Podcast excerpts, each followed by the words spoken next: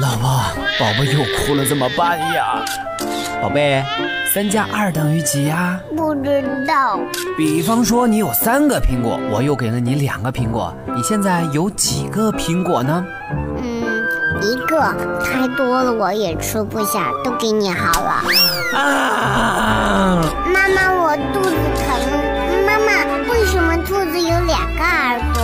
妈妈，妈妈陪玩。带娃神器，我的育儿好帮手，为你解决带娃烦恼。神器在手，带娃不愁。我是你们的带娃帮手小小，今天和大家一起分享一下儿童语言培养的重要性。我们现在提出的不再是语言的培养，而是语商的培养。那什么是语商呢？我们为此也采访到了天喜国际口才宝语商乐园的王校长，他表示呢，语商和情商、智商的概念是一样的，语商是一个人语言商数的总和。也可以说是语文能力的总和。一般来说，语言发展好的孩子往往求知欲强，知识面广，智力发展也好。性格的语商的概念也得到过很多家长们的认可。有高语商，才能有好的语言表达能力。那么，孩子从几岁开始语言培养呢？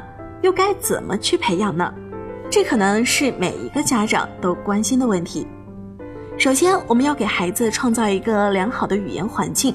儿童是十分喜欢模仿，也极善于模仿。模仿是儿童学习口语的重要基础。孩子会模仿成人的准确而优美的语言，那么同样呢，对有缺陷的语言也会照单全收。在日常生活中，我们常常会发现，有些孩子的发音、用语，甚至说话的语调、语气、速度，与他身边的成人是如出一辙的。家长必须注意自身的语言修养，为孩子提供良好的语言环境，有意识的去引导孩子模仿自己规范的语言。越来越多的家长也开始使用普通话，这是很好的。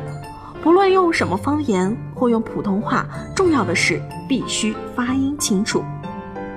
孩子常会混淆一些发音，如把哥哥发成多多，外公发成外东，老师发成老西。这种娃娃腔的发音虽然很可爱，但是并不正确。家长呢一定要去注意正确的引导，使孩子纠正这种发音。那今天就和大家分享到这儿，感谢天喜国际口才宝语商乐园对本期节目的大力支持。我们下期见喽！神器在手，带娃不愁。带娃神器，我的育儿好帮手，为你解读带娃烦恼。